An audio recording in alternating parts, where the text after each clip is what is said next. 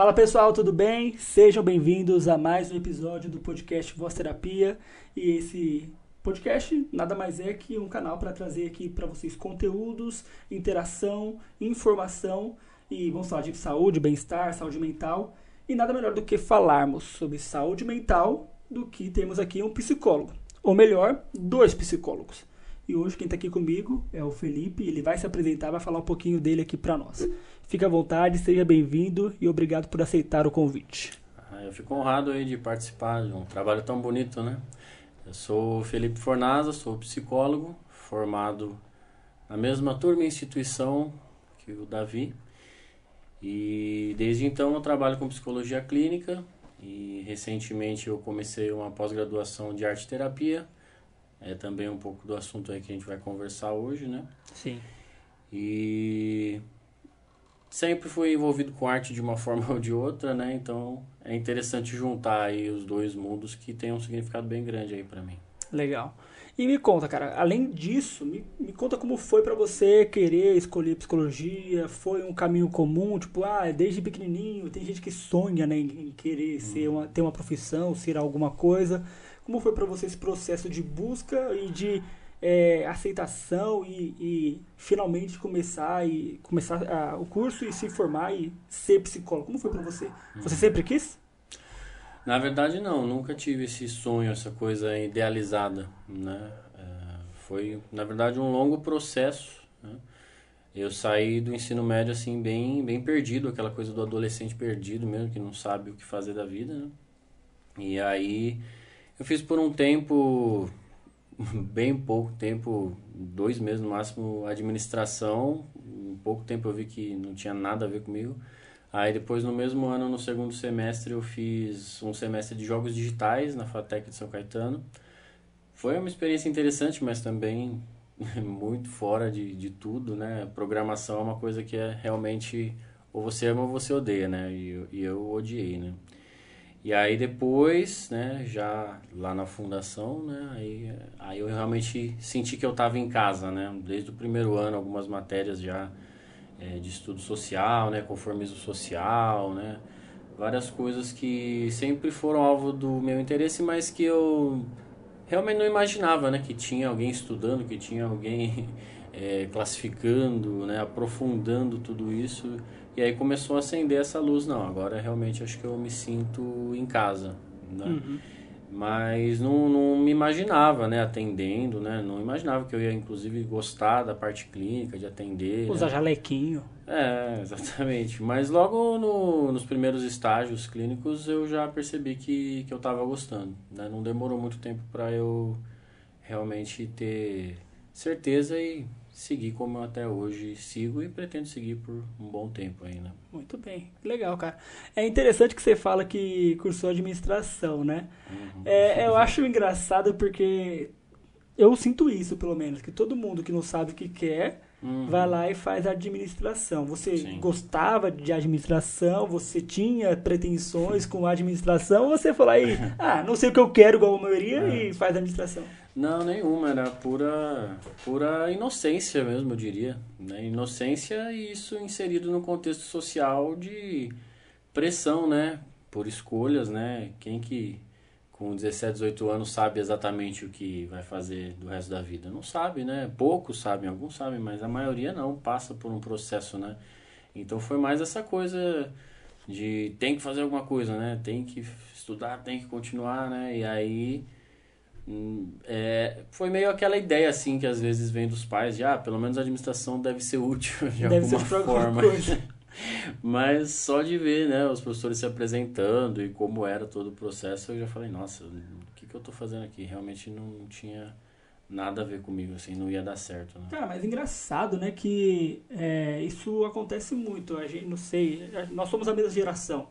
Mas eu sinto que na nossa época, não sei hoje, né, mas acho que ainda isso prevalece, essa questão das pessoas, né, da sociedade, dos pais, quererem é, que o adolescente ele saia da, do ensino médio e já comece uma faculdade, né? Hum. Comigo foi assim, por exemplo, eu saí e fui para a faculdade, mas porque eu já tinha meio que traçado o que eu queria, então foi um pouco mais fácil, mas eu entendo, por exemplo, eu atendo alguns pacientes que são adolescentes uhum. e, meu, eu sinto eles angustiados, Sim. né? E aí a pessoa vai lá, faz um curso que não quer, que não gosta. Poucos têm talvez a sorte que você teve de parar, pensar. Quando eu falo sorte, também consciência, né? Parar, pensar, tipo, meu, eu não tô gostando disso aqui, deixa eu parar e Uhum. fazer outra coisa. Sim. Tem gente que vai lá e faz e fica e, e, e é infeliz com aquilo, né? Verdade. Às vezes demora muito mais, né? Às vezes constrói uma vida inteira baseado naquilo e tem esse choque, essa crise lá na frente aí é mais difícil ainda de enfrentar, né? Mas sorte realmente eu acho que é uma palavra até é, que minimiza, minimiza, minimiza, certo? É, mínimo. o, o processo todo, porque isso tudo envolve, inclusive, o que você está falando, né? Enfrentar os pais, né?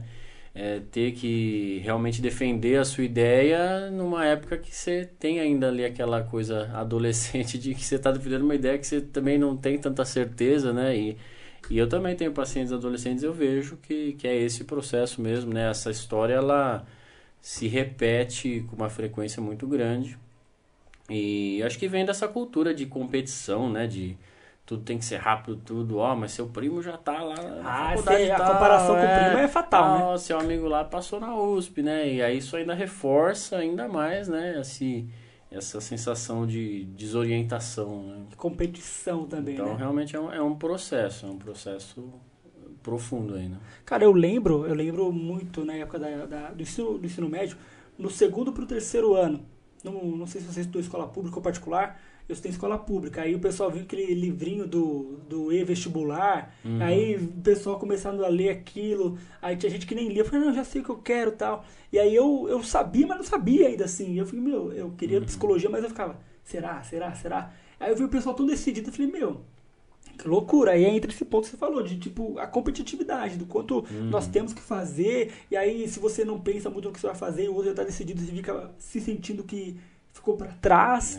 É uma loucura, né? E aí entra essa questão de enfrentar os pais. é, Quando eu falo enfrentar os pais, não é necessariamente de ir lá bater de frente, bater boca, mas falar, Mas colocar a sua opinião, né? No- Discordar. No, mínimo discordar, né? Exato, pra falar, não, não concordo, acho que isso aqui não é pra mim. Obrigado, pai. Igual aqueles filmes de adolescente, eh, filme adolescente dos Estados Unidos, que, não, pai, esse é seu sonho, o meu é esse, né? Sim. Tem que ter essa questão de, tipo, se impor. Ele colocar o que ele gosta e os pais respeitarem isso. E Isso. que bom que você conseguiu. Sim. Mas eu te pergunto, é, ainda assim, mesmo que você tenha escolhido psicologia, você viu que tinha algumas coisas que faziam sentido pra você e você entendeu que era legal, me conta. Você não, tem, não tinha outro sonho, não tinha outra questão que você queria fazer? Porque eu sei que você é músico, eu sei que você tem o pezinho lá na música, você gosta tudo mais, você, Sim, sim. você tem um quê, né? Tem um lado da arte voltado pra música. Uhum. Você nunca pensou em ser músico, por exemplo? Músico assim, digo, Sim. ter uma banda, e sei lá. É, na verdade, também esse é um longo processo, né? É, nas aulas de arte terapia, inclusive, teve uma atividade que é, propôs a seguinte reflexão, né? Se a criança que você foi te encontrasse atualmente, né? Ela ia se reconhecer e isso fez Forte, eu- cara. Profundo, muito Oh. profundo. Isso me fez lembrar que o primeiro desenho que eu fiz, quando eu tinha, sei lá, seis anos de idade, do que você quer ser quando crescer, foi eu desenhei cantor, né? Eu desenhei em cima do palco, microfone e tal. Eu lembro de ter tido algum flash de algum show passando na TV e achar muito legal assim. E aí eu desenhei, né? Aí depois veio, lógico, a fase jogador de futebol ou design de carro, né? Tudo aquelas coisas que a molecada gosta, né? Mas o primeiro sonho de todos eu diria que foi o da música, né? E aí rolou todo esse processo aí que a, eu diria que ainda rola, né? De entender qual que é o papel de cada coisa, né? Porque a música pra mim é, é um chamado interior, assim, né? Eu tenho que fazer música, né? É o id. É, eu toco já faz mais de 12, 13 anos mais ou menos, né? E, então, assim, independente de se eu me mantenho financeiramente com isso ou não, é uma coisa que eu vou estar sempre fazendo, né? É, agora, a psicologia é como eu me mantenho. Sim, né? é o E essa, é, essa diferenciação que eu consigo falar com essa tranquilidade hoje, nem sempre foi assim, né? Quando eu era mais novo, eu tinha aquele sonho adolescente de ser rockstar, né? Aquela coisa como se fosse uma solução mágica para todos os seus problemas, né? Virar artista. Hoje em dia eu entendo que a vida do artista é, é um processo duríssimo, né? Às vezes se eu for para pensar, eu acho que é até uma vida mais confortável viver com psicologia do que como artista, porque exige muito, né? Você ficar viajando, fazendo show, aquela loucura toda, pelo menos. Não, fora o processo antes de você bombar, né? De você viralizar. É, mas isso é, eu diria que é até o de menos, né? Porque aí cai no que eu tô falando. Eu vou estar tá criando coisas de qualquer forma, fazendo uhum. música, né? E aí o que define se, por exemplo, a psicologia é o plano A e a música B ou vice-versa, seria justamente aí o que você tá falando, a eficácia do trabalho que eu estou fazendo, né? O quanto isso é reconhecido ou não, né? Mas eu vejo dessa forma, né? A, música é uma coisa que eu vou estar sempre fazendo, mas no momento, obviamente, a psicologia é o plano A, né? Tanto que eu estou me especializando, né? Focando na área clínica, né? Então, tem que saber colocar a proporção certa em cada coisa, né? Certo. E me conta, assim, pensando nisso, nessa questão da música, como é que você se sente quando você está lá, sei lá, criando? Quando você está lá tocando, não necessariamente criando ou compondo uhum. alguma coisa, mas quando você está lá tocando, como é que é a sensação? ah, é uma tempestade de emoções, né? Uma tempestade de emoções, é interessante. Isso me faz pensar que assim, quando eu sinto que está rendendo, né, que está saindo alguma música legal, alguma coisa eficaz, parece que eu sinto mesmo, né? Você falou aí de sensação, de sentimento, né? Eu realmente sinto, né? Quando eu tô só tocando por tocar ou quando realmente está saindo alguma coisa especial, uma coisa assim bem de intuição mesmo, bem de que vem aquela carga do inconsciente mesmo, né? E aí você consegue perceber, né? Mas é uma sensação de, de Sim, de contemplação, né? De, de energia mesmo, de conexão, né? É uma coisa até difícil de explicar, uma pergunta bem profunda. A gente teria ah, que. Então acertei na pergunta. teria que filosofar aqui, né? Como bom, bons psicólogos da linha humanista, humanista, né? A gente pode filosofar bastante. É, me faz pensar na palavra eudaimonia, já ouviu essa palavra? Não, não. É uma palavra de origem grega que foi sendo traduzida e virou o que a gente chama de felicidade, de alegria, né? Só que ela significa mais que alegria, ela significa o, o, florescer mesmo das potencialidades do indivíduo, né? Aquele sentimento de estar na hora certa, no lugar certo, fazendo o que você deveria estar fazendo. Qual né? o nome da palavra? Eudaimonia. Eudaimonia. Eudaimonia. É Nunca tinha ouvido falar, cara, de verdade. Epicuro, acho que fala desse conceito, né? Então, vale a, fica a dica aí, vale a pena conferir, né? Então, eu diria que é um sentimento de eudaimonia. Acho que essa é uma boa resposta. Boa. boa. É uma resposta para deixar o pessoal confuso, né? Porque ninguém entendeu, a pessoa vai no Google. Ué, mas vai no Google, estamos na era da informação. Vamos, vamos sair, né? Da zona de conforto. Um Sair da zona de conforto, é bom. Legal. Agora a pergunta mais simples. Eu agradeço. é, é. Tá parecendo Roda Viva aqui, né? Que o pessoal vai deixando você Roda meio encurralado. Provocações. Né? Provocações, né? Marcelo Tassi. Mas, é, uma pergunta simples agora. Qual, quais, qual, então, quais são as suas bandas favoritas? Porque todo músico deve ter ali as suas inspirações, deve ter ali os seus quês, né? Quais são as bandas Sim. que você se pega de referência, gosta tudo mais? Atualmente, eu me identifico muito com a vertente pós-punk, gótico, né, o new wave, né? Então, tem o The Cure, tem Tears for Fears, tem é, Ultravox, tem, tem várias bandas. Tem o Depeche Mode também, que está mais pro eletrônico, né? E na origem, assim, quando eu era bem criança, né, que era o que o pessoal ouvia em casa, Aí tem o Titãs, o Aerosmith e principalmente o Paul McCartney, né? Esse foi ali o tripé mesmo, né? Quando eu comecei a descobrir o que era música, isso bem novo, assim, 6, 7 anos, né? Ô, louco, desde cedo então você estava introduzindo na área da música. Sim. Porque assim, eu falo por mim, eu fui, sei lá, parar pra escutar, não ouvir, escutar, que é parar e ouvir uhum. e tal uma música, assim, acho que foi lá pros 12, por aí, de parar e entender a letra. Sim, sim. Então, teve, quando eu tinha aí esses 6, 7 anos, esse primeiro contato, né? Eu já me chamava muito atenção. Eu ficava ouvindo CDs assim no, no repeat, né? Eu via quatro vezes meu CD com encarte na mão. e já me interessava a fundo. Mas aí passou um pouco e aí com essa idade aí que você mencionou, uns 12, 13 anos, aí eu redescobri essas mesmas bandas e aí eu fui fundo, fundo mesmo, né? E aí não você criou parei raiz. mais, é. Então, essa base foi bem, bem do rock aí, como você pode ver, né? Mas hoje em dia, lógico que eu já expandi, ouço muito mais coisa, né? Tô ouvindo muito MPB também, tem umas playlists nos streamings maravilhosas, assim, Ney Mato Grosso, Milton Nascimento, né?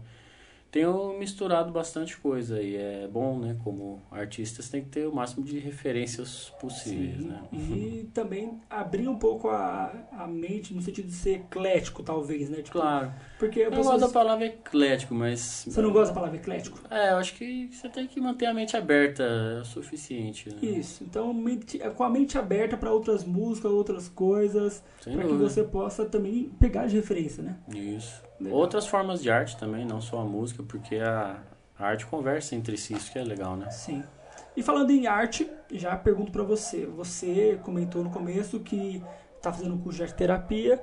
E me explica, como é que foi isso para você? Como é que você escolheu arte terapia? Como é que você entendeu que deveria fazer terapia, arte terapia? De onde veio esse insight? Uhum. Eu acho que vem um pouco da coisa de às vezes o mais óbvio é, no fim, a resposta, né? Só que às vezes está tão ali debaixo do seu nariz que você acaba não, não dando a devida atenção, né? Eu pensei em várias coisas, na verdade, antes, né? Eu pensei em gerontologia, em, neuropsicopedagogia, tudo que você imaginar, né? E... Só que aí eu pensei, né? Será que não é a ideia de justamente juntar as duas maiores paixões aí da minha vida até esse ponto? Juntar né? útil ao agradável? É, e aí eu pensei até em fazer a musicoterapia especificamente. Né? Bem, ia ser bem, bem colado com o que você é. já gosta. Né? Mas aí eu pensei, não, vou fazer arte terapia que é mais ampla, eu entendo mais vertentes da coisa, né, o conceito. E aí depois, se for o caso, eu afunilo aí o conhecimento, né? Até porque vai falar de musicoterapia na, dentro do curso de terapia. Pouco, mas vai, né? Então, foi esse processo aí de, de juntar mesmo duas coisas que podem dialogar entre si e também o mesmo sentimento que eu falei, né, de se, se sentir em casa, né, que eu senti quando eu comecei a graduação de psicologia, eu estou sentindo agora, então eu diria que é um bom sinal, né? Sim, perfeito. E, me, e como é que isso flui? Arte terapia eu conheço bem pouco, para ser bem sincero com uhum. você. Eu conheço porque uma paciente minha era arte terapeuta no Hospital Bezerra de Menezes, uhum. e aí ela me comentava um pouco como funcionava. Eu achava muito interessante, né? Mas me explica, para mim e para o pessoal que não sabe, talvez, é, em que é baseada a arte terapia, como ela funciona, como ela é aplicada. Dá um, uhum. dá um, uma pincelada aí pra nós. Ó, ó, uma pincelada ah, aí pra nós. Gostou dessa? Gostei. Opa. É, é realmente uma pincelada, até porque eu não sou um arte terapeuta ainda, né? Eu estou estudando arte terapia, então não vou falar aqui com toda a propriedade técnica, né, que eu poderia. Mas até esse ponto dá para tirar algumas percepções, né? Eu diria que o ponto mais central ali da arte terapia é que a expressão artística ela possibilita justamente você criar várias descargas né, de conteúdos, inclusive inconscientes. Né? Pode ser que você perceba aquilo, né, que venha para o consciente ou que se mantenha no inconsciente, mas de alguma forma sai de você, né? Aquilo vai virar um desenho, vai virar uma pintura, vai virar uma escultura, né? E esse processo de você exteriorizar, eu diria que é o mais importante, né? Porque enquanto está ali dentro da sua cabeça, né, no meio daquele caldeirão de sentimentos, pensamentos, aquela confusão, é sempre mais difícil, né, de lidar. Você como psicólogo sabe, né? A mesma coisa que a gente tem com a ideia de falar na terapia, né? Você está dando forma. Você está dando forma, você está dando nome às coisas, né? Você está tornando o abstrato um pouco mais concreto, né? E a arte ela é justamente uma forma de fazer isso rompendo barreiras que vão além das palavras, né? Às vezes assuntos difíceis de, de se lidar ou coisas que você nem sabe que estão te afetando. De repente você faz ali um desenho e, e aquilo sai ali e tirando de você você consegue lidar, né? Porque você pôs em algum lugar, né? Eu diria que esse é, eu diria que é o maior mérito, assim. Depois vem a questão de analisar as produções, de traçar paralelos, de ver a simbologia. Mas eu diria que isso, por mais importante que seja, ainda assim é secundário a você permitir a pessoa exteriorizar aquilo e romper essas barreiras. Eu acho que isso é o mais interessante, o mais bonito da arte terapia, né? Uhum. Cara, é, é isso, né? O fato é esse. é, quando as pessoas vêm para terapia, elas estão angustiadas, estão com vários tipos de sentimentos sem às vezes entender o que está sentindo, uhum. é, às vezes até so, é, somatizando com ansiedade ou Sim. até possivelmente depressão. E aí eu, eu sinto isso porque com os pacientes que eu estou mais tempo, eu sinto esse processo de evolução no momento da fala deles. Uhum. Né? É, no começo eles falavam e saía muito meio que rebuscado. Se fosse levar para um desenho, uhum. muito mais um garrancho do que necessariamente algo claro. Uhum. E hoje eles trazem isso muito mais, muito mais é, minucio, é, de uma forma muito mais minuciosa, muito mais detalhada. Né? Isso, é tipo uma lapidação. Uhum. E aí, se nós fôssemos levar isso para um desenho, se eu pedisse para toda a sessão, em vez de eles falarem desenharem, eu acho que teria uma evolução enorme no desenho. E a arte terapia é isso. Uhum. É você, igual você falou, externalizar aquilo por meio da arte. Sim. E falando de arte, aí você falou de simbologia. Simbologia, eu entendo que tem Jung no meio. Jung entra no meio?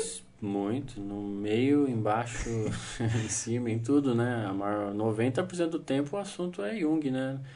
É, eu lembro que na uma das últimas aulas a professora estava falando meio que assim que ele foi o primeiro arte terapeuta do, do, mundo de certa forma assim, né, de entender que realmente não era um monte de rabisco, que tinha ali sim uma carga inconsciente, que tinha ali um valor, que tinha algo um, um, todo um universo a ser explorado realmente, né? Então tem sim e os professores recomendam inclusive que a gente leia bastante, que a gente procure livros, referências de de dessas simbologias, né? Não só visuais, mas histórias, contos de fada, mitologia grega, mitologia africana, né? Todo tipo de referência que você possa ter para você ter um arcabouço ali é, maior possível, né? De referências que vão facilitar depois o seu trabalho, né? Vão enriquecer todo o processo, né? Sim. Tem um momento certo para você utilizar a arte terapia no, na, no processo terapêutico? Tipo assim, ah, essa sessão foi boa, mas eu acho que na próxima sessão eu vou utilizar desse, desse dessa técnica, dessa ferramenta na, de arte terapia. Tem um momento certo para isso? Eu vejo de duas formas, né? Eu acho que o ideal e o meu objetivo é, quando eu estiver formado no curso é ter ali realmente um espaço que seja um espaço clínico e ateliê ao mesmo tempo. Por Legal. quê? Porque aí você deixa materiais disponíveis, porque se partir da pessoa, ah, hoje eu quero pintar, hoje eu quero fazer um desenho, é o tempo dela, né? Ela escolheu é, produzir algo artístico, né? E dependendo da demanda, dependendo do contexto, você pode é, propor alguma atividade, né? Porque é interessante uma coisa assim que eu nem imaginava, mas até os tipos de materiais que você usa também tem um impacto no, no inconsciente da pessoa, né? Por exemplo, é, materiais mais aquosos, né? Tintas, aquarela, eles vão estar mais associados à parte mais sentimental, emocional. Sério, tem essa? Não sabia. A parte mais sólida, né? Você mexer com uma argila, você fazer uma escultura, né? E já tem a ver mais com uma questão de estruturação, né?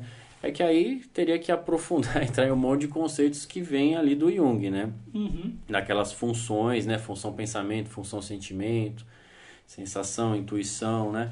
Cada uma vai ter suas correspondências, né? Então aí, baseado nesses contextos e outros, você pode propor alguma coisa que você acha, ó, isso aqui vai mexer com tal área, né, da, da pessoa. Mas tudo isso que eu estou falando é importante deixar claro, né? Não é uma regra, né? Quando a gente está falando desse tipo de coisa, a gente não pode colocar regras, né? Aquela coisa, o que é verde para você não é verde para mim, o que é, é azul para você não é azul para mim. Eu acho né? que é a, a, fala nossa como psicólogo. Exato. Subjetivo. Subjetivo. É onde a gente Exato. sempre escapa pela tangente. Não, Subjetivo. mas é isso. Mas né? é realidade. São, isso. são padrões, né? E, mas não regras, né? E e é interessante ver que nas produções, né, você estudando, você também faz as suas produções e aí a classe compartilha, né, as suas produções e é às vezes assim assustador ver o quão certeiro realmente é. Parece papo de maluco, mas o negócio realmente é. acontece assim, é, era igual a gente na, na, escola, na, na escola, na faculdade. Quando nós hum. tínhamos lá aquele, aquela matéria de teste com a Rosely Katz. Sim, sim. Cara, Era incrível, tipo, Uhum. ela fala, o teste vai ser você mesmo. O medo do caramba de sair merda ali. e aí saía, né? A gente ficava, tipo, às vezes alguém ia apresentar ou falar do, do teste e ficava um olhando pra cada outro Você assim. queria fazer o, o pifster, né? Colocar uns quadradinhos É. coloridos bonitos, aí você ia ver, ih, Mano, olha não, lá, não, não, isso não. significa que eu sou Lembra que tinha o, é, então, o Finster, cara, que tinha que colocar os quadradinhos. pirâmides tão bonitas. É, aí quando você descobre, você tem um transtorno Você, psicológico. você pôs muito branco. Você, Você tá pôs muito colorido. É. É. É, Era, então, era é, mais ou menos é isso, né? chocante Acho mesmo. que é assim também lá, porque você vai desenhar e não só desenhar, mas fazer tudo que tem que fazer lá Uhum. dentro. E aí você começa a perceber que tem alguns traços voltados pra emoção que Uhum. dizem muita coisa. Sim, sim. É, e é desafiador, né? Mexer com os materiais, né? Você despertar, você quebrar as barreiras, né? De, é, às vezes a gente associa com a infância, né? Desenhar, pintar, produzir alguma coisa, né? E você reencontrar isso depois como adulto também é todo um processo. né? É, por exemplo, fiz uma, uma escultura de argila que, nossa, revolucionou tudo dentro de mim, assim, né? Eu, eu queria atacar a argila na parede, porque a argila parece que ela tem vida própria, né? Ela é teimosa, ela vai soltando, aí você molda, ela escorrega, né? É todo um processo e você... Quando você se deixa levar, isso é importante, né? Você não pode fazer só como uma tarefa chata, uma obrigação, né? Se você se deixa levar pelo processo, é, é absurdo, assim, a quantidade de carga emocional e sentimental e consequentemente inconsciente que desperta. É um negócio assim é impressionante mesmo. Cara, é interessante mesmo. E deixa uma pergunta que eu te faço. Vamos lá. Suposição. Você tem lá o seu consultório e no seu consultório tem é, consultório barra ateliê e eu sou seu paciente. Eu chego e falo, Felipe, cara, eu não tô afim de sentar aqui, não quero sentar e conversar, eu quero ir lá é, no ateliê ali, sei lá, pintar uma, uma tela, fazer uma tela. Uhum. E você vai falar, vamos lá. Com Seria mais ou menos certeza, assim. Com certeza. E aí, dentro desse vamos lá, você ainda assim continua sendo psicólogo ali. Sim. Eu tô ali pintando e você faz o quê? Você fica me norteando, você vai falando alguma coisa? Como é que funcionaria esse, nesse caso? Tem que dar uma contenção no máximo, né? Você não precisa também ficar o tempo inteiro preocupado em analisar, né? Em, oh, não, mas ele pegou o lápis ali com a mão esquerda, né? Eu, eu Tem que- isso nos testes, né? Tem, Lembra que tinha, tem, tipo, ah, tem, pegou mas, com a mão mas esquerda, eu diria que, que não é o foco, né? Nesse momento não é o foco, mas tem, né? Eu lembro que tinha nos testes, verdade. É, eu diria que é uma contenção, assim, você vai estar lá, você vai estar lá como psicólogo, né? É, é porque também tem quem é arte terapeuta e não é psicólogo, né? A gente Sim, tá falando aqui da é- visão. Nesse caso, a minha paciente, no caso, ela só era Isso. arte terapeuta. Então, é, aí já é diferente, né? Por isso que eu tô falando também, né? Nesse caso, então, mais importante ainda você não analisar, né? Porque a pessoa não é psicóloga, ela não vai ter esse papel, né? Uhum. Mas ela vai ter o papel de contenção, de estar ali junto, né? Ó, tô aqui com você, né? Eu posso também pintar junto, ou eu posso deixar só você pintar. A gente pode ficar conversando enquanto isso, ou pode ficar em silêncio, né? Tem Botar que uma de- música. botar uma música, por que não, né? Você tem que dar as condições favoráveis para que o processo aconteça, né? Esse é o ponto principal. né? Uhum. Eu acho que, que a gente não pode ficar muito obcecado em analisar ou querer consertar, né? Ah, e ó, mas ela fez um desenho Nossa, meio violento, errado. né? Fez um desenho violento. Ah, o que, que eu faço agora, né? Hum, Talvez você não tenha que fazer nada. É, então, é muito relativo. Talvez você não tenha que fazer nada, né? Talvez você tenha que só deixá-la pôr pra fora ali, né? E depois disso você pensa o que você vai fazer, né? Não necessariamente você precisa intervir sempre, Uhum. né? Entendi. Cara, como é que funciona então a arte terapia? Você falou já um pouco, mas quero que você, né, dentro do possível, explique um pouco pra gente. E é como funciona a arte terapia juntando com a saúde mental, juntando com é, a psicologia, né? Como é que os dois se unem? Por exemplo, deu esse exemplo legal, muito bom, mas como isso acontece de outras formas, por exemplo? Então, é, é justamente isso que eu estou falando, né? Por que, que nem sempre você vai ter que intervir? Porque às vezes a produção artística por si só já está ajudando a pessoa. Esse é o ponto. Sim. né? Só de você fornecer essa oportunidade, esse espaço, esse tempo, já está saindo o que tem que sair, né? É, eu acho que a gente ouviu falar pouco no curso, né? Mas a Nise da Silveira, né? Ela trabalhava, né? No hospital psiquiátrico, então ela simplesmente fornecia ali os, o espaço, né? E depois eles foram catalogando, né, comparando lá os desenhos, né? E as produções que eram feitas. E é incrível como as coisas vão tomando forma mesmo, assim, né? Que nem você falou, né? Da palavra sendo lapidada, né? Os desenhos também, as coisas às vezes mais disformes iam tomando forma se transformavam em outra coisa, né? E aí associando com a vida do paciente e entendendo o que, que cada coisa estava sendo representada ali. Então, eu acredito que seja justamente de você poder fornecer o espaço, né, as ferramentas, a oportunidade, o, o, tempo, inclusive, né? Que o tempo é importante, você parar para fazer aquilo, né? Vou parar para fazer um desenho, parar para fazer uma escultura, né? Isso por si só já auxilia a pessoa, Sim. Né? Porque a produção artística em si já está colocando, já está despertando o inconsciente dela, as questões latentes, né? Que a gente usa esse termo na psicologia latente, né? É aquela coisa que o que está precisando sair vai sair, né? Tem que sair. Em termos, né, para resumir um conceito de uma forma simples, é meio que isso, né? Sim. O que está precisando sair vai sair, né? E com as palavras às vezes tem essa barreira, né? Com a arte terapia ela rompe mais uma barreira, né? Então Sim. a produção artística já auxilia a entrar em contato com esse tipo de coisa que às vezes fica ali guardada lá no fundo do inconsciente e precisa sair de algum jeito, né? Isso por si só já ajuda, né? Certo. O que você acha mais fácil? É a terapia do modo convencional da pessoa falando ou a arte terapia que a pessoa consegue colocar, se expressar e tudo mais? É, qual que você vê mais resultado, se assim posso dizer? Não digo, não sei se é resultado, mas qual que você vê acontecendo com maior facilidade? É, Eu acredito que cada coisa no seu lugar, não daria para comparar, não. Eu acho que é, mais uma vez, uma coisa muito individual de cada um, né? É que nem querer falar que uma abordagem da psicologia ou uma linha da psicologia é mais eficaz que outra, isso não existe, né? As pesquisas comprovam que isso Eu não quis existe. colocar na parede, não deu certo, né? Não deu certo. Nossa, saí pela culatra. É, eu usei a, o coringa da subjetividade de novo. não, mas é, é verdade, né? Porque você pode pegar e indicar, oh não, passa lá com tal terapeuta que o cara é bom pra caramba, né? Aí a pessoa chega lá. O cara é um Zé Ruel. Não, é, não, o cara pode ser bom de fato. E aí a pessoa olha, ah, não sei, acho que me lembra meu ex-namorado da escola. Já era. Com o tempo, quebrou, vai, quebrou o processo. não vai confiar, não vai criar um vínculo. Pode ser o melhor terapeuta do mundo. Isso né? é verdade. Então, é, acho que cai nesse tipo de coisa. Tanto Cada arte linha, terapia ou terapia convencional, ou abordagens diferentes, ou terapeutas diferentes.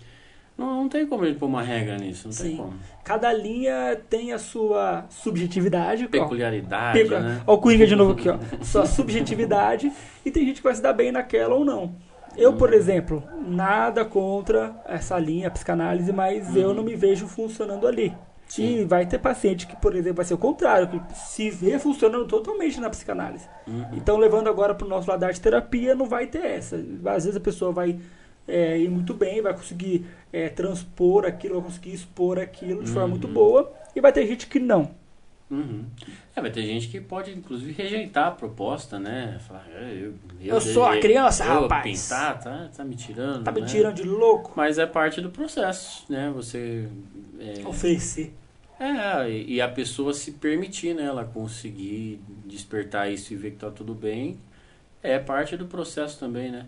É, eu lembro de, dos professores contando vários relatos desse tipo, assim, da pessoa começou o primeiro desenho, o traçado era tão fraco que você quase não via o desenho, porque ela não, né, não, não tinha... deixava? Não deixava, não colocava o lápis lá e fazia. Ela fazia um negocinho, e aí gradativamente foi tomando forma, foi ganhando corpo o desenho, né? Então, tudo é parte do processo realmente, né? Todo esse processo aí de aceitação, de permissão, eu diria, né? Sim. E aquele cara que desenha e, meu, força aquela linha quase rasgando o papel. E aí? O que, que esse cara tá dizendo? Aí De forma já- muito. você De forma muito. Vai. Já tá entrando em termos muito técnicos já, né? Já? Já, lógico.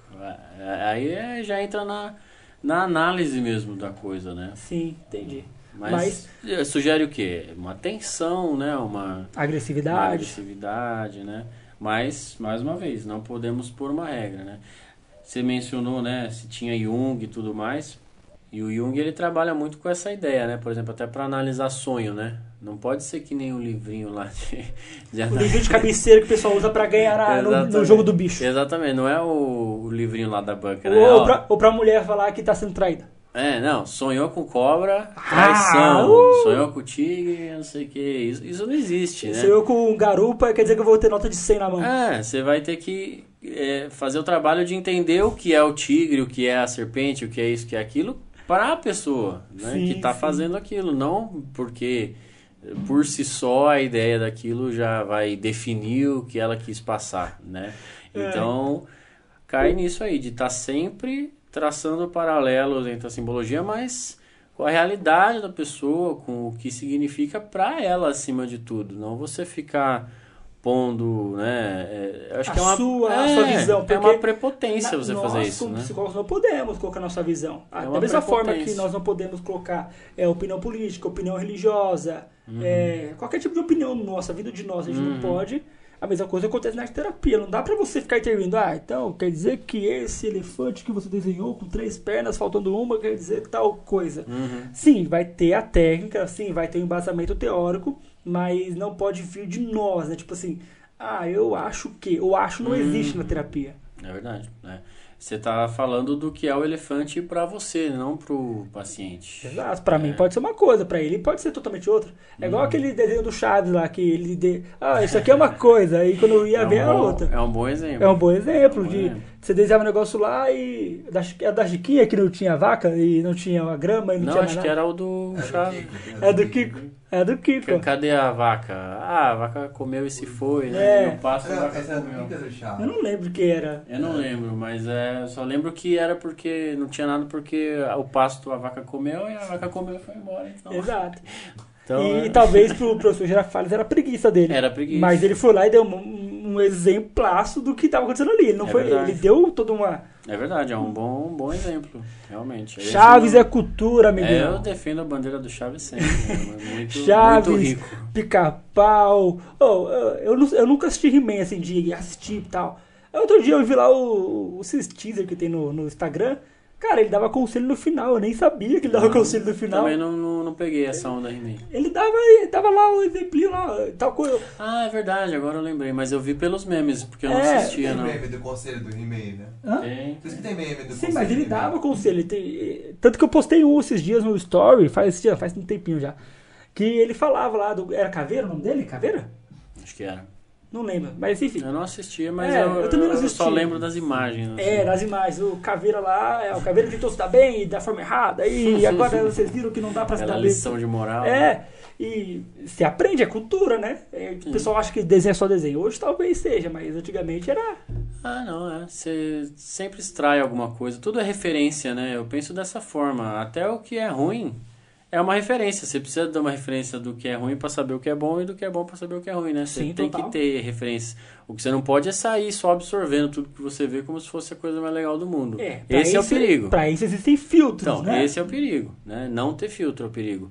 Agora, se você acessa coisas que são úteis ou inúteis, isso é meio que impossível, né? A gente vive numa explosão de informação que é. Você tem que ah, ser um verdadeiro surfista, um é, um ninja surfista Desviando. New Matrix para desviar de tanta porcaria, né? E ainda assim você vai consumir porcaria, né? Vai. Só se você se fechar num buraco. E aí também não é legal porque você está né, se alienando totalmente. É, né? vivemos um mundo globalizado. Sim, né? Sim. é uma escolha também, mas né, aí cada um na sua concepção. Né? Sim.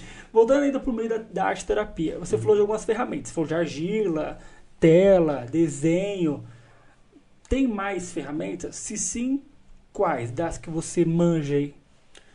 Basicamente todo tipo de expressão artística é válida, né? A dança, a música, a escrita criativa, né? Também é Poemas. é excelente. Tudo que é alguma forma de expressão Sarau. que possa ser considerada né, arte de alguma forma entra nisso, né? E, e é totalmente válido, né? Totalmente válido. Por isso que tem que ter justamente um espaço adequado para que tenha menos restrições possíveis, né? Tudo que, que for válido ali, que for espontâneo, né? Que for saudável, tem seu valor, né? Sim. Cara, é, eu, não, eu não. Eu posso estar errado e eu, eu posso estar sem muita informação, mas eu não sinto que a, a gente, né? Quando eu falo a gente, a sociedade por si só, ela consome arte de uma forma que deveria consumir. Uhum. Tanto que, por exemplo, às vezes tem várias mostras, tem vários, é, várias exposições que estão acontecendo e a gente às vezes nem sabe. Tipo, agora deve estar acontecendo uma exposição e tal, em determinado lugar e você não sabe. Obviamente, que eu estou falando de uma de um tipo de arte, né? De uma exposição Sim. tal, tudo mais. Mas eu não sinto que a gente é tão ligado a isso. Como é que você vê essa questão de nós, da sociedade, não, não estarmos tão ligados à arte? Porque, sim, a arte tem várias vertentes, como música, poema, Uhum. sarau, parará, parará, é, exposições. Mas como é que você vê essa, essa atitude nossa, que eu não falo nossa no geral, Sim, sim. vendo a arte, assim, eu não sinto é, nossa, nossa sociedade tão cultural, tão artística. Uhum. O que você vê? Eu acho que sem dúvida a gente tem que rever a nossa relação com a arte profundamente. Precisa ser revisto profundamente, né? O que eu acho que acontece é que a gente acaba vendo a arte só como mais uma forma de entretenimento, né? Só como mais uma forma de de, de passatempo, né? Até usando uma palavra ainda mais simples, né? É, só que ela é mais do que isso, ela é isso também. Também é um passatempo, também é um entretenimento, não precisa ser nada profundo sempre, né? Mas se você se restringe a isso, eu acho que é um desperdício, né? É Você ter um mundo gigantesco, infinito, basicamente, e você ficar aqui só num pedacinho aqui, né, dele. É, eu acho que é isso que acaba acontecendo, né? E, e pelo fato também de que a arte é um produto, né? Ela se torna um, um produto também. Só que é diferente, né? Quando você compra um celular e ele veio com defeito. Você, lógico que você vai lá trocar, vai reclamar, né? Agora a arte ela não, não tem um, um propósito necessariamente de ser sempre agradável, de ser sempre bonito, de ser sempre algo que vai despertar algo bom. Às vezes a arte ela tem que provocar, ela tem que ser incômoda, ela tem que expandir os horizontes. né? E se você se fecha para isso, você não vai experienciar nem metade de tudo que a arte tem para oferecer, né? Sim. É, eu acho que entra muito nisso, né? De é, às vezes restringir, né? Ficar muito ali só no, no feijão com arroz e não entender que é um mundo infinito, basicamente, a arte, né? Uma coisa muito vasta. Mas, Felipe, eu vejo é, a, a arte de uma forma muito elitizada.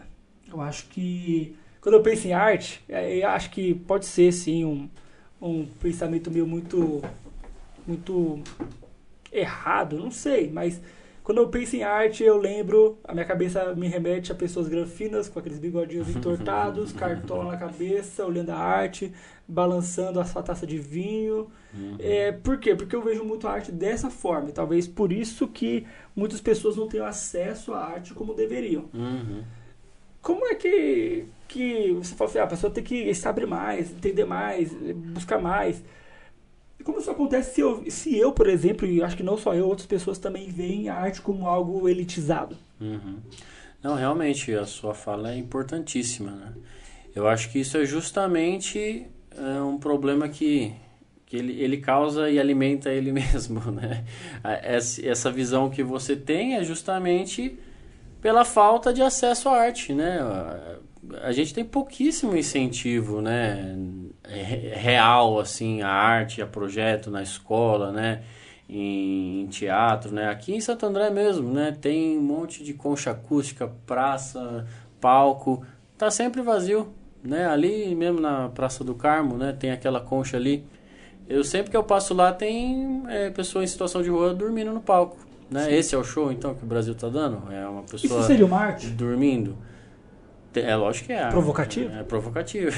É que a pessoa não está lá com É- esse intuito, é, mas É, é, um retrato, é um retrato da realidade do Brasil. Então, por essa ótica é arte. Mas não, não deveria ser esse o tipo de espetáculo que tem lá, né? Essa pessoa ela deveria estar sentada na arquibancada vendo um show, né? De graça, né? Então, eu acho que a, a sua visão de ser uma coisa elitizada, de fato é, né? E é justamente porque não tem esse acesso, não tem esse incentivo, não tem essa quantidade maior de projetos, né, de escolas oferecendo isso, o, o acesso à arte e à cultura em geral, né? Então isso alimenta essa, é, é, esse distanciamento, né? Essa coisa de ah, não, não é para mim, né? É só para quem tem acesso a isso, quem vai entender aquilo, mas não é esse o ponto, né? Entender aquilo, é experienciar aquilo, né? Até Todo porque, mundo deveria experienciar. Até aquilo. porque vamos usar o um exemplo bem claro de tipo assim, tem uma tela na parede, tem uma pessoa aqui e eu aqui. Uhum o entendimento, de novo, ele é subjetivo. Exato. Não tem essa de entender. E não é nem esse o objetivo. E não tem julgar, não tem, não tem é, 0 a 10. Não, você entendeu isso, então você tirou um 10. Isso, é. O, o artista Exatamente. talvez ele faz isso de propósito. para que cada um tenha sua visão e talvez ele até queira saber da visão de cada um. Exatamente, essa é, é essa é a graça, né? Não é entender, mas é ser movido por aquilo, é ser envolvido, é experienciar aquilo. Nem que você olhe para um quadro abstrato e fale, nossa, que porcaria, que coisa ridícula. Foi o que você experienciou e, e ótimo, é isso. É, não precisa ser nada mais do que o isso. O artista não fica ofendido? Ah, eu já não sei, aí vai da vertente de cada um, né? Se ele tiver essa, essa, um entendimento mais flexível, ou ele pode ter o ego inflado e achar que a pessoa é obrigada a entender o que ele quis passar, não sei, aí já é muito pessoal. Mas eu vejo dessa forma, né? Eu acho que esse distanciamento, essa forma de ver arte como algo elitizado, é, precisa ser revista e para conseguir ser revista as pessoas têm que ter mais acesso, mais oportunidade de normalizar isso, né? Não parecer uma coisa chique você ir no teatro. Não, é uma coisa natural, normal, né? Todo mundo deveria ter essa oportunidade, né? E acaba que vira um tabu, né? Acaba que vira uma coisa que não, não, não se concretiza, né? Sim sabendo que a arte é uma, uma das ferramentas, ou então uma das formas e abordagens de lidar dentro da terapia, você conseguiria me mostrar da, do jeito que você vê a arte terapia influenciando no tratamento com ansiedade ou depressão? Como é que, por exemplo, a pessoa depressiva ou até mesmo a pessoa ansiosa ou a pessoa que tem os dois, ansiedade e depressão, conseguem ser beneficiadas com a arte terapia? Então, eu acredito que seja justamente o que eu venho falando sobre exteriorizar, né? Sobre exteriorizar. Eu acho que isso tem até um exemplo muito interessante que, que dá para ilustrar isso, né? Que eu estava ouvindo um, outro podcast. Não era esse? Não, olha. Ora, ora, né? ora, que absurdo, que absurdo. Tem que ser, ué, só tem dois episódios, tem que fazer ah, mais. Verdade, fazer, mais. fazer um monte para você ouvir todos e eu vou te cobrar depois. Tudo bem, vou estar tá lá dando o meu suporte. Isso. É, nos anos 90 teve uma banda que explodiu, fez muito sucesso, né? O Silverchair, né? Uma banda do grunge, né? E eles acabaram ficando marcados assim como meio que um Hanson do grunge assim, porque o cara é loirinho, bonitinho assim e tal, né? Então ficou marcado como aquela coisa que foi uma explosão muito grande, mas não teve continuidade, né?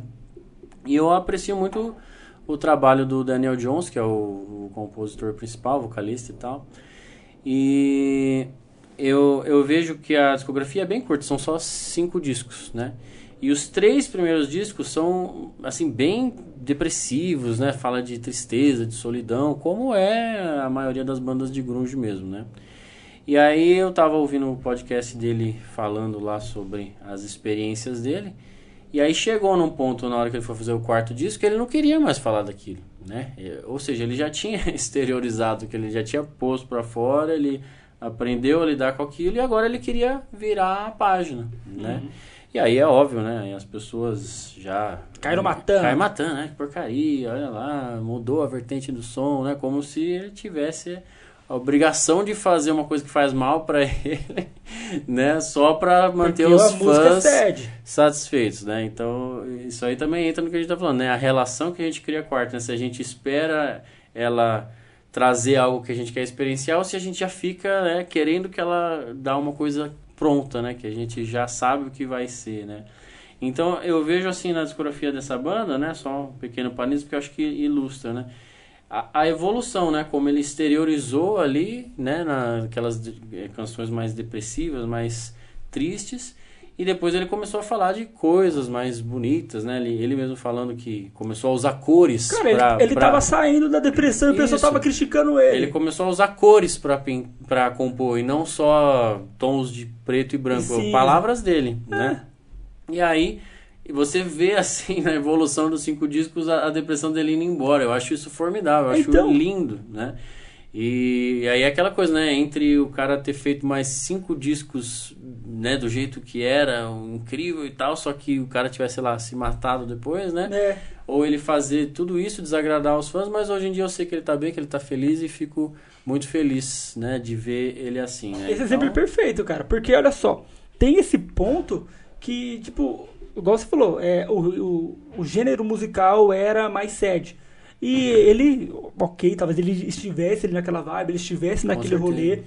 E ele tava mudando. Aí o pessoal vem e desce o pau. Não, volta pra sede, filha da É. mãe. É vai um pra egoísmo, lá." né? É um Egoísmo da sociedade, cara. É um egoísmo. Reflete a sociedade, porque Reflete. isso acontece muito também. A pessoa tá lá melhorando, aí ela tá na depressão ainda, aí ela tem uma atitude um pouco mais solta, um pouco mais vívida.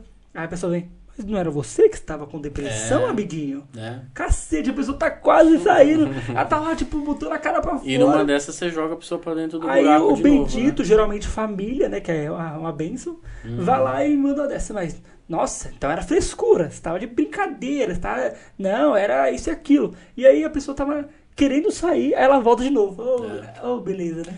Não, é. é- e, e cai nisso que eu tô falando, né? De se a gente se abre, né? E tenta ser um pouco mais flexível, mais empático, ou se a gente exige que a arte seja mais um serviço, que seja, né? Igual um delivery de comida que você pede, chega lá e tem que ser sempre do jeito que você gosta, tem que vir quentinho, tem que vir bonitinho. Não, a arte ela tem que ser mais livre que isso, né? Para ela poder ter alma, para ela poder ter sentimento, né? Senão vira o que a gente vê muitos artistas fazendo, né? As músicas são meio que só reciclagens umas das outras, assim, porque tem que ter mais e mais e mais e mais e, e não sai daquilo. Vai agradar os fãs, mas, né? Não Tem uma tá série de do microfone, ressalvas. Exatamente, né? Então eu acho que, que esse é o processo. Eu, eu acredito que a arte realmente salva vidas, né? Eu tenho essa crença muito forte, tanto para quem experiencia ela e tanto para quem está fazendo ela, né? Poder experienciar esses sentimentos, né? E consequentemente elaborar toda e qualquer confusão mental que possa ter dentro da cabeça da pessoa, né? Sim. Cara, é que assim, é, a arte é vista diversa, de diversas formas, igual a gente já comentou aqui no, no episódio. Uhum. Diversos jeitos a gente percebe a arte acontecendo. Mas talvez, a fo- talvez, tá? Não sou especialista em nada disso e não sei se um dia eu vou ser. Mas talvez a forma de arte mais vista, ou então mais sentida, seja a música. E eu vejo muitas pessoas falando que é, por conta de tal álbum, por conta de tal banda, por conta de tal música, por conta de tal coisa, Hum. a pessoa saiu depressão. Vejo vira e mexe nesses programas assim, ou É então até depoimento do YouTube que a música ajudou a pessoa a sair daquilo. Uhum. Você como um bom músico, afirma? Ah, eu diria que eu me, me incluo nessa fala aí Sério? também, sim. A música é, muitas vezes foi até mesmo um refúgio, né? Sei lá, é, brigas em casa, ia pro meu quarto ouvir música, né? E lá eu me sentia seguro, eu me sentia acolhido, não me sentia sozinho, porque a música tava ali, né? E, e é realmente você começa a criar memória afetiva mesmo, sentimento, né? E isso me faz pensar em uma outra polêmica, né? Aquela questão de música triste ou música feliz, né? Ah, não, mas eu não gosto de música triste. Tá, ok, né? É, só que aí que tá. Ouvir uma música triste não me deixa necessariamente triste. É isso que eu ia perguntar. A música triste deixa você mais triste? Não, pelo contrário. Pode ser que ela faça eu me sentir melhor porque ela permite que eu reconheça aqueles sentimentos através da música. E aí, quando você se sente entendido, você se sente melhor, né? Você, psicólogo, você sabe, né? Sim. A pessoa se sentir entendida já é metade do caminho, né? Então, Sim. Ah, eu acho que a música proporciona isso, né? Você vê que você não tá sozinho, né? Então, muitas vezes você ouvir uma música triste não necessariamente te deixa triste, assim como também te deixar ouvir uma música feliz. Você tá ali fugindo dos seus Na problemas, é, você tá, sua vida tá um caos. Ah, não, vou botar uma música aqui pra dançar. É igual aquele Você vai dançar. Gil lá, é, tô feliz. É, aí acaba a música, você vai voltar para o mesmo caos que você tava, né? Então eu acho Sim. que o, o- a grande sacada aí é a gente dosar as coisas, né? Você não precisa ficar o tempo inteiro ouvindo uma coisa profunda que tenha um grande sentimento. E também é, você tem que dosar, né? Você vai ouvir às vezes uma coisa mais que te mexe e outras horas também. Só vai dançar, só vai rebolar, ouvir uma música que não tem nenhum significado profundo, eu só quero dançar num churrasco e é isso, né? Eu acho que tem que ter as duas coisas, né? É, entender que cai no que eu tava falando, né? De se a música ou a arte em geral é só um passatempo ou se ela pode ser mais coisas do que isso, né? Sim, legal. Então, esse é o ponto, né? Porque tem isso de que às vezes a pessoa fala, ah, não, vou ver uma música feliz aqui, vou ficar bem pra caramba Uhum. e tudo mais. E não vai rolar, vezes. Não, a pessoa vai estar lá, ser o suficiente. né, vai ser só uma música. E Uhum. aí ela. é, acho que é um preencher o vazio com outro vazio. Uhum. Porque você não vai estar trazendo, por exemplo, tô mal pra caramba, tô em depressão, eu tô isso, aquilo. Aí a música vai, aquela música do Pharrell Williams, né? É, como é que é a música? É, eu não sei cantar inglês, não manjo. Yeah. É essa aí mesmo. Aí, é, sou feliz, não sei, sou feliz, barará, barará. cara, ele não está, o cara, a música sim, mas o cara que está ouvindo, então a, a moça que está ouvindo não está feliz. Uhum. E não adianta ela ficar jogando doses de alegria, porque ela não vai conseguir ficar feliz naquele momento, talvez em outro, Sim. em outro, em outro, em outro, mas naquele exato momento ela não vai estar feliz. Uhum. E aí como é que faz? Não que a pessoa tenha que ouvir a música sede, a não ser que ela queira, Sim, sim. né? Aí, Mas é que eu vejo que muitas pessoas fogem disso, né? ah, sim. É esse que é o problema, né? Não pode ter um acorde triste ali que, ah, não, não gostei dessa música, né? Já corta, né? Já não se permite vivenciar pessoa- em nenhum momento. E ela né? deveria, porque é o que eu costumo dizer, eu vou, são duas coisas que eu sempre falo. É, tudo em excesso faz mal. Uhum. Tudo em excesso, você ouvindo uma música feliz em excesso, não vai te fazer bem. É igual você falou, do dosar, né? Ela tem que entender que aquilo ali não vai estar fazendo bem pra ela e não vai estar funcionando pra ela e ela tipo assim, poxa, até a água, que eu sempre é o exemplo que eu sempre dou, até a água se beber mais do que seu corpo pede, vai te fazer mal. Sol, tudo. Né? sol, tudo, até o sol que é maravilhoso, vitamina D, vai te fazer mal. E o outro ponto é esse, é é exatamente o ponto de você entender que, tipo, peraí, o que é ideal pra mim agora, o que, que não é, o que eu faço agora, o que eu não faço agora. É o, é o saber o momento certo de sentir ou não. Se permitir, talvez, sentir um sentimento sad na, na bad ali, entender que, poxa, eu preciso disso, porque as pessoas fogem do sentimento ruim, né? Eu até brinco com os pacientes quando eu for falar de sentimento, falo, olha, seus sentimentos e emoções, eles devem, eles têm que existir dentro de você. Aí eu uso o exemplo do filme lá, do Divertidamente, que a pessoa, a menininha lá tinha muito sentimento. E a alegria, ela queria dominar o controle. Uhum. E não é, cara. Tinha a tristeza, tinha nojinho, tinha a raiva, tinha o medo. Eles tinham que existir. Isso. E a pessoa não, a pessoa só quer estar ou estável ou felizona. Mas peraí, você vai ter que vivenciar, você vai ter que sentir o medo, a tristeza, a angústia. Porque se você não vivenciar isso, você entra num estado, sei lá, de mania, talvez, de, de sei lá, qualquer coisa que ele possa sentir ali. Sim, sim. É, isso aí também é cultural, né? A gente tá vivendo essa cultura de falsa plenitude, né? Você tem que ser feliz o tempo inteiro, Uhum. todos os problemas têm solução, Instagram né? tá aí pra isso, né? É, não só o Instagram, tudo, né? É, é, deliveries de comida, aplicativos de relacionamento, né? Tudo que você quer, você consegue quase que instantaneamente, né? Cara, e não é assim a vida. É, né? eu falei disso, um amigo meu da escola, ele, ele faz audiovisual, acho que na EB Morumbi. E ele me chamou pra fazer parte do documentário. Eu até postei o documentário no Instagram, que era o nome do documentário era Pra Já. E eu falei exatamente disso, que a geração de hoje eu até dei um nome, né? A geração micro-ondas, que em três minutinhos está pronto, né? Um hot pocket da vida, Hot um miojo é da no- vida. Nojento. Eu não, não- Lixo não- eu não posso falar mal, eu não posso falar mal desses alimentos porque vai que um dia eles me patrocinam, né? Aí eu vou ter que aceitar o patrocínio dos caras. É, eu, Brincadeira. Eu, eu não aceitaria. Brincadeira. Mas é, é uma geração micro-ondas, né? Que eles Uhum. querem, tipo, tudo pra já, tudo pra ontem. E aí eu, eu falei no documentário que o pessoal, em vez de presenciar o processo, que o processo não vai ser uma linha Uhum. voando, uh, fui. Não, é uma linha que vai ter relatividade, vai estar pra cima, pra baixo. Eles não, eles querem tudo pra já, pra ontem. E esquece que, por exemplo, um processo você vai ficar mal. Um processo você vai ficar bem. Um processo vai estar felizão, eufórico. Outro processo vai estar mal pra caramba. Por exemplo, vou dar um exemplo do podcast aqui. Uhum. Desde a ideia que eu tive de podcast com pessoas convidadas, cara, o Vitor é, é- Você também. Eu conversei com você sobre podcast. É, eu vivenciei uma série de sentimentos: frustração, raiva, angústia, felicidade, euforia, entusiasmo. Eu senti vários sentimentos. Né? É, Vitor, você sabe disso porque foi talvez para vocês que eu comecei a contar um pouco mais. E é o processo. Que, Ah, não, vou pular, tipo, ah, que- quero ter o podcast, pum, pulei, tô aqui, Vai aparecer tudo aqui. É, é, é isso aqui, ó, tipo, pra já. E aí, peraí, tudo que eu pensei, no, todos aqueles sentimentos que eu tive, eles, eles são fundamentais para que eu possa é, lidar com a minha emoção atual.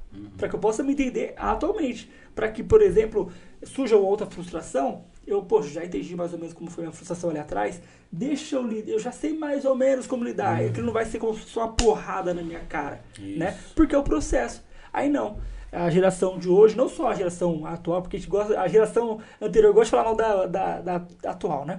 Acho que Mas- hoje em dia já generalizou. Isso, tá mas todo, mundo, nisso, tá né? nessa onda Uhum. do, do micro-ondas. Uhum. E, gente, calma aí, segura a onda. O que tá acontecendo? Deixa eu vivenciar, deixa eu ficar pé da vida aqui, deixa eu ficar louco da vida aqui.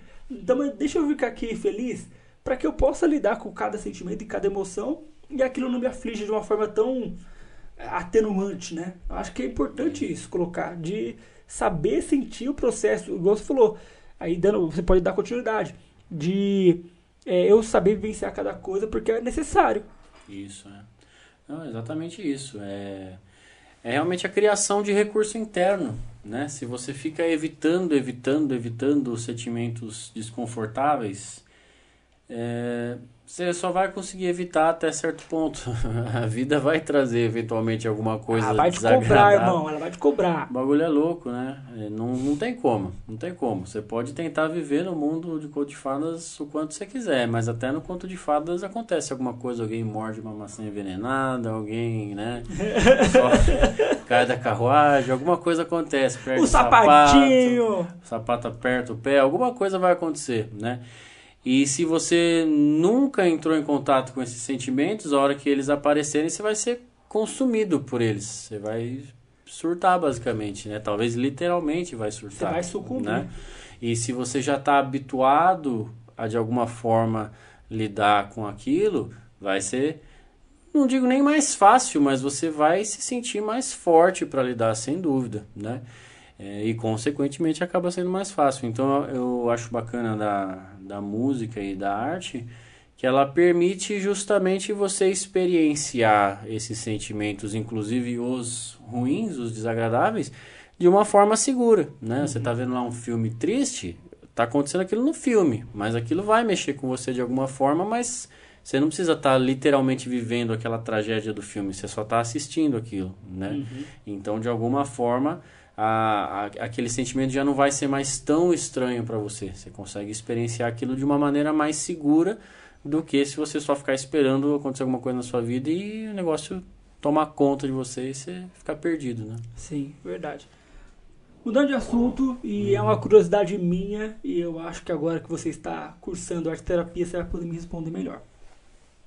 Há uns dois, três anos atrás, houve uma febre enorme daqueles livrinhos de colorir mandala. Uhum, Mandala é Jung, uhum. certo?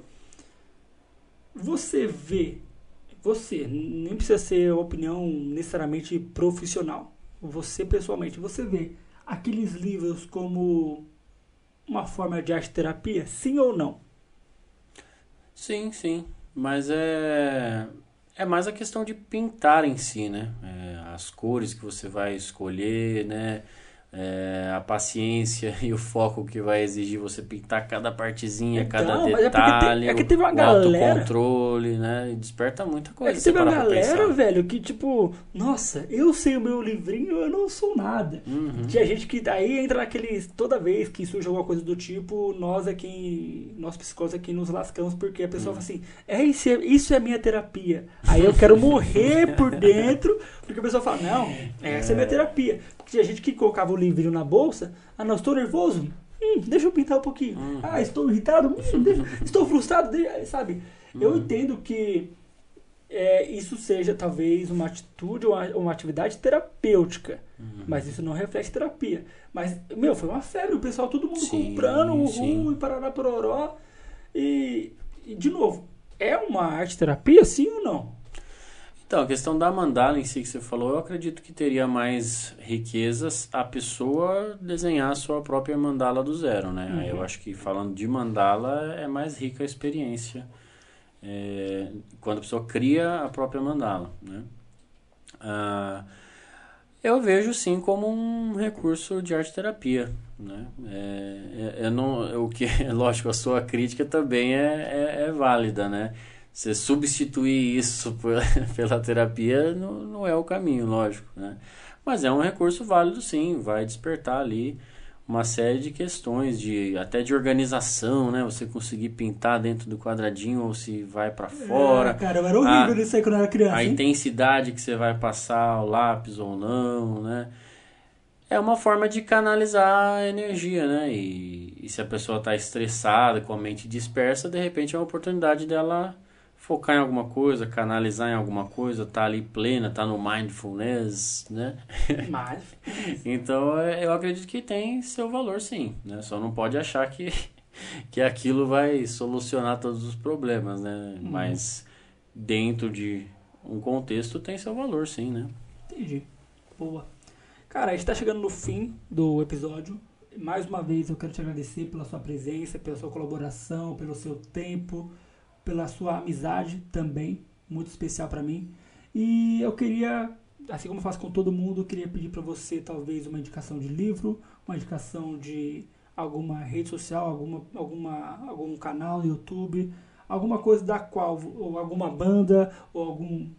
Uhum. Alguma coisa que você entende que para você fez bem e que você acredita que para as pessoas que estão nos assistindo também vai ser legal, vai ser algo que vai agregar para ela. O que você poderia nos passar? Uhum. Bom, eu agradeço a oportunidade também aqui de estar aqui, é uma honra, né? Você está fazendo um trabalho muito interessante, muito bonito, então eu fico feliz de humildemente contribuir aqui, né? Com é, informações, trocas de ideia, né? Tudo na maior simplicidade, na maior humildade possível aí.